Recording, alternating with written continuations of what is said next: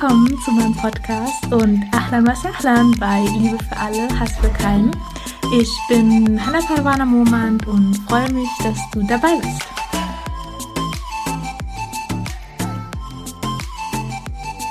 Assalamu alaikum und herzlich willkommen zu einer neuen Podcast-Folge Liebe für alle, Hass für keinen. Schön, dass du da bist. Schön, dass du auf meinen Podcast-Kanal gefunden hast und dass ich heute mit dir die nächste spirituelle Krankheit teilen kann. Und zwar geht es heute über den Neid. Manche Gelehrte halten den Neid für die Wurzel aller spirituellen Krankheiten, während andere Gelehrte meinen, dass Eifersucht die Mutter aller spirituellen Krankheiten ist. Wie auch immer, wir wissen auf jeden Fall, dass Neid ein Gefühl ist, was auf diesem Planeten schon seit Urzeiten herrscht. Und um genau zu sein, hat sich Neid ja schon zugetragen, als Iblis, also der Teufel, die Anweisung von Gott verweigerte, die Anweisung zu befolgen, sich vor der neuen Schöpfung Adam a.s. zu verbeugen. Nichts hat Iblis davon abgehalten, sich vor Adam a.s. zu verbeugen, außer sein Neid auf Adam a.s. Da Allah ihn auswählte, der Statthalter dann auf Erden zu sein und nicht Iblis. Man muss dazu auch wissen, dass Iblis hatte einen sehr hohen Rang auch unter den Djinn, weil er war ja von den Kreaturen der Djinn und er hatte eine, einen sehr hohen Posten auch und er konnte es nicht einsehen, dass auf einmal Allah sich für einen anderen entschied und Iblis sah sich Adam auch überlegen, weil Iblis aus Feuer erschaffen wurde und Adam a.s. aus Erde. Und das hat Iblis sehr irritiert also er hat sich so im Recht gesehen, dass er für sein Handeln gar nicht um Verzeihung gebeten hat. Also er hat sich für diesen Posten so im Recht gesehen, da er sich auch als höher einschätzt, da er aus Feuer geschaffen wurde, da er es gar nicht einsah oder ihm gar nicht in den Sinn kam, nach Verzeihung zu beten für Allah, dass er sich gerade weigerte. Und diese Haltung ist auch etwas Typisches für denjenigen, der Neid in sich trägt weil Neid entwickelt wie eine Art Mindset, welches unmöglich macht einzusehen, dass man selbst falsch liegt. Man hat also einen komplett verzerrten Blick und kann nicht reflektieren, okay, wo liege ich richtig, wo liege ich falsch, sondern man fühlt sich im Recht von vornherein und sieht es gar nicht ein, dass andere Menschen jetzt das bekommen, was man eigentlich selber bekommen will. Und weil Allah weiß, dass viele Menschen Neid auch irgendwo in sich tragen, steht im Koran auch, dass man Zuflucht vor dem Übel eines jeden Neidenden suchen soll, wenn er neidet. Also das steht ja in der Sure Nummer 113, der Sure Al-Falaq. Und auch der Prophet sallallahu alaihi wasallam sagte, dass jeder, der etwas Gutes besitzt, wird beneidet. Und er sagte auch, dass Neid gute Taten verschlingt, wie das Feuer trockenes Holz verschlingt. Also während der Glaube sehr verbreitet ist, dass Neid demjenigen schadet, der beneidet wird, hat eigentlich der Neidische den größten Schaden. Klar, wenn man etwas Gutes besitzt und man dafür beneidet wird, gibt es ja diesen Schmuck, der für bösen Augen schützen soll oder, oder dass man die Ayat al-Kursi rezitieren sollte oder die Surat al-Ikhlas, Surat al-Falaq und Surat al-Nas, um sich vor diesen bösen Augen zu schützen. Aber eigentlich ist von demjenigen, von dem das Neid ausgeht, der hat eigentlich den größten Schaden. Also Neid verschlingt gute Taten, wie das Feuer trockenes Holz verschlingt. Wenn der Mensch gute Taten begeht in seinem Leben, aber neidisch ist, dann bringen ihm diese guten Taten nichts, weil der Neid verschlingt diese guten Taten. Und Neid kann man in sich selber enttarnen, wenn man sich wünscht, dass eine andere Person die Segen, die er oder sie hat in seinem Leben oder in ihrem Leben, verliert. Also zum Beispiel die Ehefrau, den Ehemann, das Auto, das Haus, die Arbeit, was auch immer es ist, auf das man neidisch ist. Man möchte, dass es aus diesem Leben verschwindet, dass dieser Mensch das verliert. Und dazu würde ich auch gerne eine Geschichte aus Afghanistan teilen. Die hat sich erst neulich zugetragen und ja, die beschäftigt mich bis heute ein bisschen, weil ich es einfach so traurig finde, dass in einem muslimisch geprägten Land so etwas passiert, dass die Menschen so einen Neid in sich tragen. Also das habe ich hier in Deutschland noch nie gehört, so eine Geschichte, aber ja, in Afghanistan hat sie sich zugetragen und zwar war es so, dass ein junger Mann Medizin studiert hat und er war einer der Besten in seinem Lehrgang. Und dann haben ein paar seiner Kommilitonen dann gesagt, hey, komm doch mal zu uns vorbei, wir laden dich ein auf einen netten Abend. Und ja, der Medizinstudent hat eingewilligt und ist dann dahin gegangen zu seinen Kommilitonen, hat sich nichts Schlimmes gedacht, die haben ihn Tee serviert, Essen gebracht und ja, er wusste halt nicht, dass seine Kommilitonen ihm Gift ins Getränk gemischt haben und er kurz darauf dann auch verstarb. Und das alles aus Neid darüber, dass er so ein guter Student war und dass er mit so guten Leistungen gesegnet war. Aber ein Segen ist ja immer etwas, was von Allah kommt. So Neid ist der Wunsch, dass diese Person den Segen, den Allah ihm geschenkt hat, in diesem Fall ein guter Student zu sein, verliert. Also die Kommilitonen wollten nicht mehr, dass er der gute Student ist, sondern dass sie die guten Studenten sind. Und darauf, auf seinen, auf sein Ansehen in der Universität hatten sie diesen Neid einfach gehabt. Und deswegen haben sie entschieden, ihn einfach zu beseitigen. Aber wenn man sich wünscht, dass der Segen, den Allah einer Person geschenkt hat, ja, dass er diesen verliert, dann bedeutet das, dass man sagt, dass Gott dieser Person den Segen nicht hätte geben sollen. Oder noch schlimmer zu sagen, dass Allah den Falschen gesegnet hat, da man es selbst mehr verdient. Aber nicht immer ist es ja so, dass ein Segen, den man jetzt im Außen betrachtet, auch immer etwas Gutes sein muss. Es kann ja auch in Wahrheit eine Last sein, die den Menschen Schwierigkeiten bereitet. Zum Beispiel neidisch auf jemanden zu sein, der heiratet, gar nicht wissend, dass die Ehe in Zukunft sehr viele Schwierigkeiten haben wird. Oder umgedreht, dass in etwas Schwierigem auch ein versteckter Segen liegen kann. Und dazu möchte ich auch jetzt gerne eine bekannte Geschichte von Al-Asma'i vorstellen. Und zwar wurde er einmal von einem Beduinen in sein Zelt eingeladen und in der beduinischen Kultur ist es so, dass die Ehefrau des Beduinen in der Gegenwart ihres Mannes die Gäste bedient. Und dieser Beduine hatte eine sehr, sehr hübsche Frau, während der Beduine selbst nicht sehr attraktiv war. Und als der Beduine dann aus dem Zelt hinaustrat, um das Lamm vorzubereiten, ergriff der Gast die Gelegenheit und fragte die Frau. Und zwar fragte er sie, wie kann eine so schöne Frau wie du einen so hässlichen Mann heiraten? Und die Frau erwiderte darauf, fürchte Gott, möglicherweise hat er gute Taten begangen, die Allah angenommen hat, und ich bin sein Lohn. Also Gott ist immer allwissend in dem, was er seiner Schöpfung gibt. Und wenn jemand den Segen eines anderen hinterfragt, dann ist er eigentlich gegenüber der Entscheidung des Gebers kritisch. Also er ist gegenüber der Entscheidung von Allah kritisch. Das ist der Punkt, den Neid halt verboten macht. Ja, jetzt würde ich gerne über die Heilung sprechen, wenn man merkt, man ist in manchen Situationen neidisch. Und Imam Maulud beschreibt zwei Möglichkeiten, Neid zu heilen einmal bewusst entgegen der Laune zu arbeiten und zum anderen mit Sicherheit zu wissen, dass Neid gegenüber jemand anderem einem selbst schadet. Und genau, ich würde einfach mit dem Punkt bewusst gegen die eigene Laune zu arbeiten beginnen. Eine Laune ist ja etwas, was kurz in einem aufsteigt, aber auch wieder geht. Und wenn der Mensch dann nach der Laune handelt, dann verirrt sich der Mensch oft.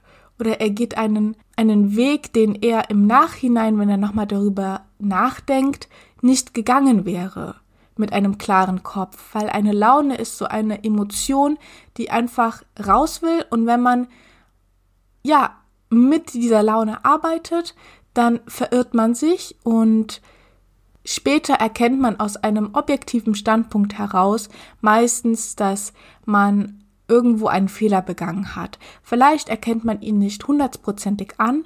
Ich weiß nicht, wie das bei den Kommilitonen ist, die ja den Studenten ermordet haben, ob die jetzt erkennen, was sie überhaupt gemacht haben, was sie damit angerichtet haben, was ihr Neid überhaupt für Folgen hat für eine ganze Familie oder ob ihr Neid sie so weit im Griff hat, dass sie sich trotzdem noch im Recht fühlen. Also das weiß ich nicht, aber oft ist es so, wenn man aus einer Laune heraus handelt, dann erkennt man fünf Stunden später oder drei Tage später, das war jetzt nicht das Beste, was ich hätte machen können. Und der Koran spricht auch oft über Gesellschaften, zu denen Allah einen Gesandten schickte und sie die Nachrichten aber nicht akzeptieren wollte. Also der Prophet Muhammad zum Beispiel hat die Botschaft des Korans in Mekka verkündet und viele der Quraysh wollten das einfach nicht hören oder nicht wahrhaben, da sie ja bis jetzt ein Leben führten, für das sie niemand verantwortlich machen konnte. Also in dem Sinne, dass wenn sie einen Mord begingen und niemand hat es gesehen und niemand kann es ihnen nachweisen, konnten sie nie dafür verantwortlich gemacht werden und wussten, irgendwann sterbe ich und dann ist eh alles vorbei. Aber Muhammad sallam hat auf einmal davon gesprochen, dass es nach dem Tod noch ein Leben gibt und sie dort für ihre Taten verantwortlich gemacht werden und das gefiel den Quraysh nicht. Deswegen verleugneten sie die Botschaft und feindeten Muhammad sallam auch regelrecht an. Ich würde jetzt noch gern ein paar weitere Punkte mit euch teilen, warum die Quraysh den Islam nicht annehmen wollten. Und zwar war ein Großteil der Sahaba, also der Gefährten von Mohammed Islam, Sklaven. Also das heißt, dass Mohammed Islam oft von Sklaven und Obdachlosen umrundet war.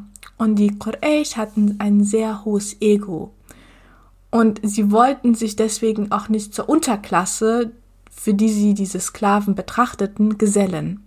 Also durch ihre Arroganz heraus sahen sie es gar nicht ein, sich mit zu der Sahaba zu gesellen, weil das sind ja eh nur Sklaven und Obdachlose. Also so dachten die Quraysh. Und ein zweiter Punkt war auch, dass wenn sie den Islam annehmen würden, dann würde das ja bedeuten, dass die Sklaven intelligenter sind als sie, denn die Sklaven hatten damit ja die Wahrheit eher erkannt als sie selber. Und das wollten sie nicht akzeptieren, das ließ ihr Ego einfach nicht zu. Ein weiterer Punkt bestand darin, dass ähm, Abu Sufyan, Abu Jahl und Ahnas ibn Shariq, das waren drei Quraysh, die von denen zwei ja sehr bekannt sind, Abu Sufyan und Abu Jahl, und alle drei lehnten ja den Islam ab. Aber sie machten folgendes, und zwar am Anfang machten sie das noch getrennt, also am Anfang wussten sie voneinander nicht, dass sie das machen. Ähm, und zwar gingen sie nachts heimlich zum Haus des Propheten sallallahu alaihi wasallam und hörten heimlich die Rezitation des Korans, weil in der Nacht hat der Prophet sallallahu alaihi wasallam mal den Koran rezitiert und sie gesellten sich dann in der Nacht zu ihm, um den Koran zu hören. Und einmal trafen sie sich dann zufällig vor dem Haus und war natürlich erstmal so, ja, was machst du hier so? Mm, bis sie dann, ja, sich mithalten, warum sie wirklich hier sind. Und sie schworen sich dann darauf hin, damit aufzuhören, weil es ist ja total schlecht, wenn sie jetzt jemand dabei beobachten würde, wie sie tagsüber Muslime quälen und in der Nacht sich den Koran heimlich anhören. Und ja, also schworen sie sich, damit aufzuhören. Und dann war es so, dass in der Nacht darauf sie wieder aufeinander stießen. Also diese Koran-Rezitation hat ihr Herz so geheilt, dass sie immer wieder das Bedürfnis hatten, zu dem Haus von Muhammad Shalom heimlich zu gehen. Und in dieser Nacht schworen sie dann den Pakt, damit aufzuhören. Auf jeden Fall fragte Achnas auch Abu Sufyan, was er vom Koran hält, weil er wusste, dass er natürlich die Rezitation sehr gerne mag, wenn er nachts sich dahin schleicht, aber er wollte einfach mal seine Meinung wissen, was er vom Koran hält. Und Abu Sufyan sagte, dass viele Dinge machen Sinn und dass sie niemals von Muhammad kommen können. Also es muss irgendwo ein, aus einer anderen Quelle kommen. Es kann nicht von Muhammad kommen. Und das gleiche fragte Ahnas auch Abu Jahl. Und Abu Jahl war von den Banu Amir. Und die Banu Amir waren schon immer mit der Familie von Muhammad konkurrierend. Also sie hatten immer diese Machtkämpfe gehabt. Und er sagte, dass würde er den Islam annehmen, würde die Familie von Muhammad sallam die ganze Macht in Mekka haben. Und das geht nicht. Also sein Herz wusste, dass der Islam die Wahrheit ist. Sein Herz hat sich angezogen gefühlt vom Islam. Aber sein Kopf, sein Ego hat das mit aller Macht versucht zu verhindern, weil er konnte nicht akzeptieren, alle Macht, die seine Familie hat, mit dem Akzeptieren des Islams zu verlieren. Und deswegen hat ihn sein Kopf davon abgehalten oder sein Ego davon abgehalten, den Islam anzunehmen, obwohl sein Herz das wollte. Und dieses bewusste Entgegenarbeiten zur eigenen Laune ist auch etwas, was Allah preist. Also er sagt, dass diejenigen, die ihrer Willkür widerstehen, das Paradies versprochen ist. Das könnt ihr auch in der Sure Nummer 79, dem Ayah Nummer 40 bis 41 nachlesen. Was aber jemanden angeht, der den Stand seines Herrn gefürchtet und seiner Seele die bösen Neigungen untersagt hat, so wird der Paradiesgarten ihm Zufluchtsort sein also die Heilung des Typs Neid, der einen dazu ansport, einem anderen Schaden zuzufügen, nur weil er etwas hat, was man ja selber haben will, der sollte entgegen dieser Versuchung handeln und etwas machen, wovon diese Person, die man beneidet, profitiert. Und dieses Entgegenarbeiten unterdrückt natürlich ganz stark das Ego und, und, trainiert einen, das Ego nicht immer gewinnen zu lassen und genau das zu machen, was das Ego nicht will, sodass man dem Ego keine Stimme gibt und es immer wieder unterdrückt, unterdrückt, unterdrückt und sagt, hey, wenn du mir sagst, dass ich etwas Schlimmes machen soll, dann mache ich genau das Gegenteil. Ich mache etwas Gutes. Und es wird dabei auch empfohlen, über die Person, welche man beneidet, gut zu sprechen, anstatt über sie zu lästern. Und der Sinn dahinter ist einfach, diesen Neid verhungern zu lassen, indem man ihn nicht mehr mit diesen negativen Gedanken oder verwerflichen Handlungen weiter füttert. Die andere Behandlung, die ich ja am Anfang schon erwähnt habe, besteht ja darin, mit Sicherheit zu wissen, dass Neid gegenüber jemand anderem nur einem selbst schadet. Und ein Urinstinkt der menschlichen Natur ist es ja, Schaden zu vermeiden.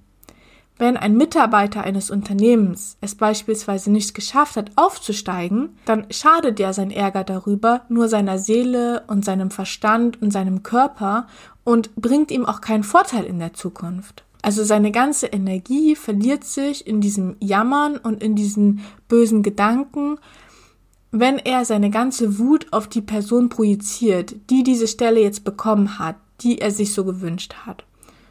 Und dann verfestigt sich das Gefühl in seinem Herzen und steigt dann jedes Mal auf, wenn er diese Person sieht. Also das heißt, er befindet sich ständig in dieser Wutspirale, wenn er diese Person sieht und auch wenn er sie nicht sieht, weil dann dreht sie sich ja weiter.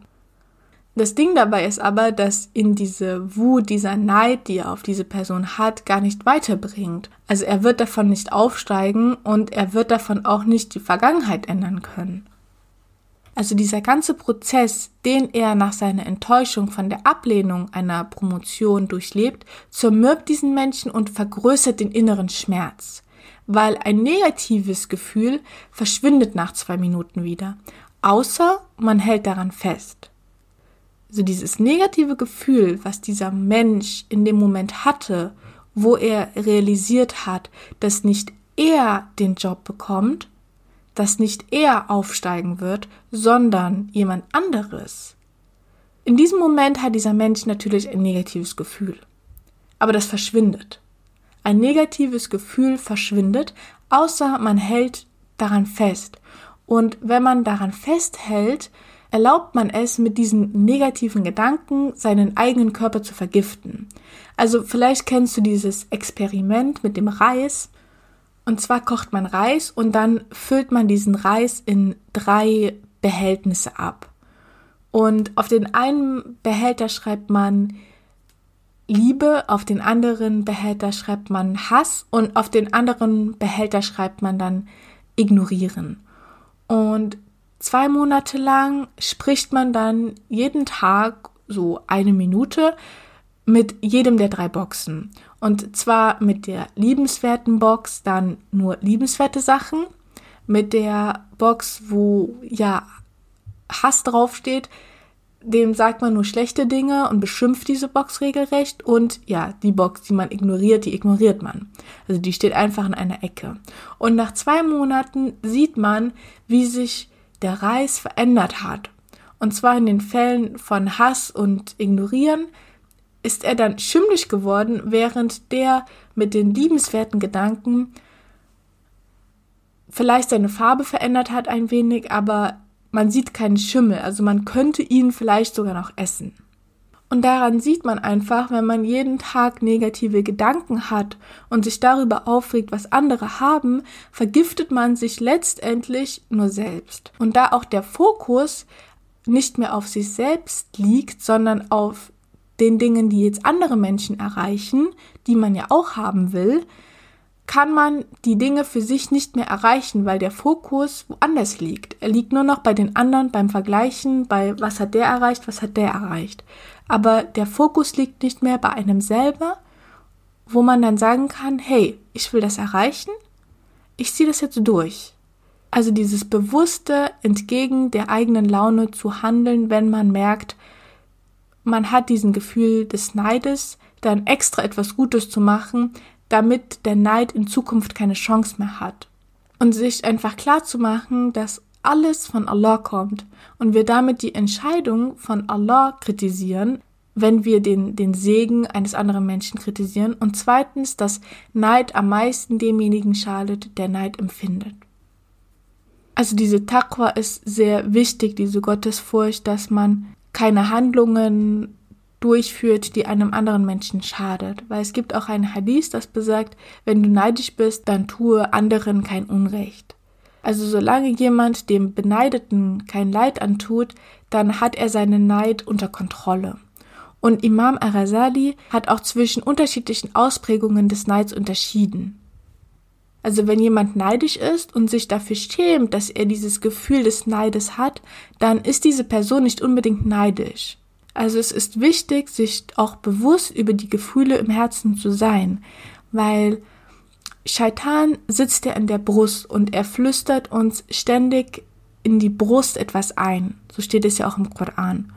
Und wenn wir unser Herz als Haus betrachten, dann sitzt der Shaitan ständig in unserem Garten und versucht dann in unser Haus zu kommen. Also er flüstert uns ständig Dinge ein. Und wenn sich unser Herz aber dafür schämt, Neid zu empfinden, dann hat es Shaitan nicht geschafft, in unser Herz zu kommen. Er hat nur von außen gerufen, gerufen, das Herz hat's gehört und schämt sich dafür. Wieso habe ich dieses Gefühl des Neides?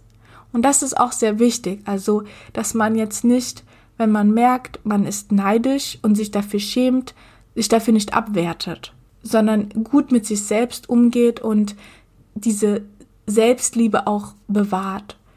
Weil ich denke, Neid ist ein Gefühl, dadurch, dass es die Wurzel aller spirituellen Krankheiten ist, irgendwo ja einfach in jedem von uns schlummert und dass wir bestimmt, jeder von uns ist mal in einer, in einer bestimmten Situation neidisch geworden. Aber dann hat er sich gedacht, ach, wieso bin ich denn überhaupt neidisch oder hat sich dafür geschämt oder nach zwei Minuten war der Gedanke wieder weg. Dann ist das nicht unbedingt als Neid zu betrachten, weil diese Gefühle kommen und gehen. Es ist nur schlimm, wenn man dann in dieser, in diesem Moment, wo man diesen Neid fühlt, dem Menschen dann auch schaden will. Wie in dem Beispiel aus Afghanistan, wo die Kommilitonen dann einfach aus ihrem Neid heraus ein Leben zerstört haben und nicht nur ein Leben, sondern das Leben einer ganzen Familie. Da Neid ja als Wurzel aller spirituellen Krankheiten auch angesehen wird, möchte ich noch auf ein paar Ursachen eingehen wollen. Und zwar ist ein Grund Feindseligkeit gegenüber anderen.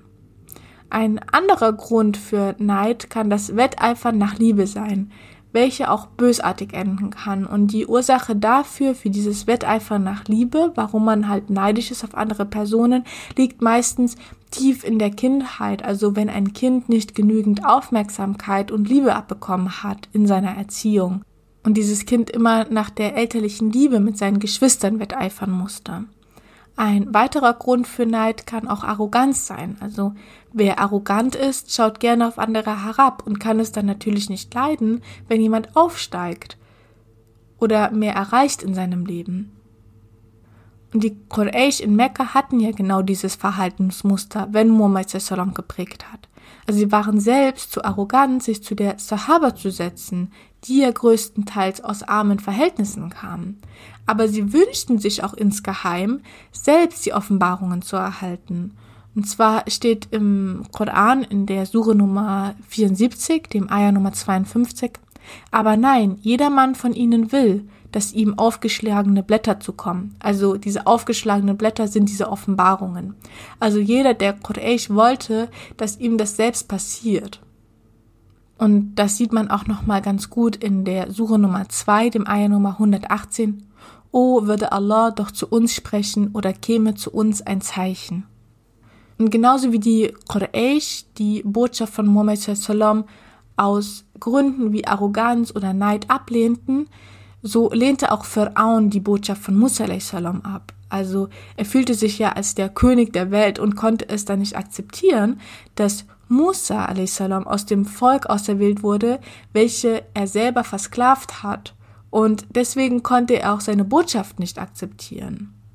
Also oft ist es ja so, dass wir Menschen, die ein hohes Ansehen auch genießen, eher zuhören als Menschen, die vielleicht ja, Klamotten tragen, die schon kaputt sind und ihr Auftreten einfach nicht sehr professionell rüberkommt und deswegen hören wir diesen Menschen weniger zu, als wenn jetzt jemand in seinem schicken Anzug mit Aktentasche und allem drum und dran vor uns steht und etwas erklären will.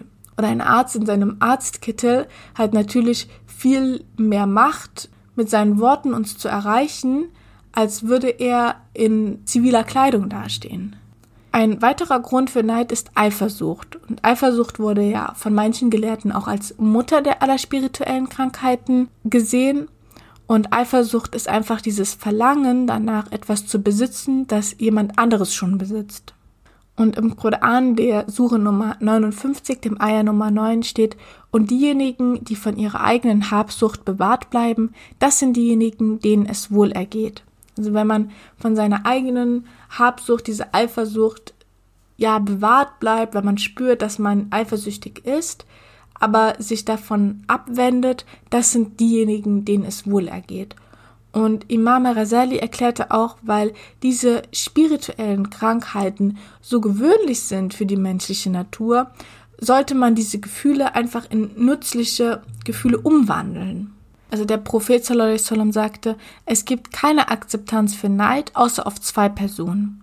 Eine der beiden Personen ist die, welche mit Reichtum gesegnet wurde und diesen für gute Taten ausgibt. Weil diese Art von Person zu beneiden, ist etwas Gutes, weil man will ja Reichtum, um damit Hilfsbedürftigen auch helfen zu können, wie es ja die Person macht, die man selbst beneidet. Und man will mit diesem Neid ja auch nicht, dass die Person ihren Reichtum verliert. Man will ja sogar, dass diese Person noch mehr Geld bekommt, damit diese Person noch mehr Menschen helfen kann. Und das ist kein Neid. Also dieser Neid, wenn man auf diesen Menschen neidisch ist, dann ist das sehr akzeptabel. Und die andere Person ist die, welcher Weisheit geschenkt wurde und jetzt Menschen unterrichtet. Also diese Person zu beneiden bedeutet auch den Wunsch zu haben, andere Menschen zu unterrichten. Also Neid, wenn man es spürt, in etwas umwandeln, das einem im Jenseits dann weiterhilft. Und ja, damit würde ich meine Podcast-Folge für heute beenden. Ich danke dir, dass du bis jetzt dran geblieben bist, dass du dich ja dafür interessierst, für die spirituellen Krankheiten und mir zuhörst. Und ich wünsche dir damit noch einen wunderschönen Tag. Bewerte den Podcast gerne, lass mir gerne ein Feedback da. Ich habe eine Instagram-Seite, du findest mich dort unter Momand. Und ja, da würde ich mich einfach freuen, wenn wir dort in Kontakt kommen. Dann hab noch einen wunderschönen Tag. Ma salam.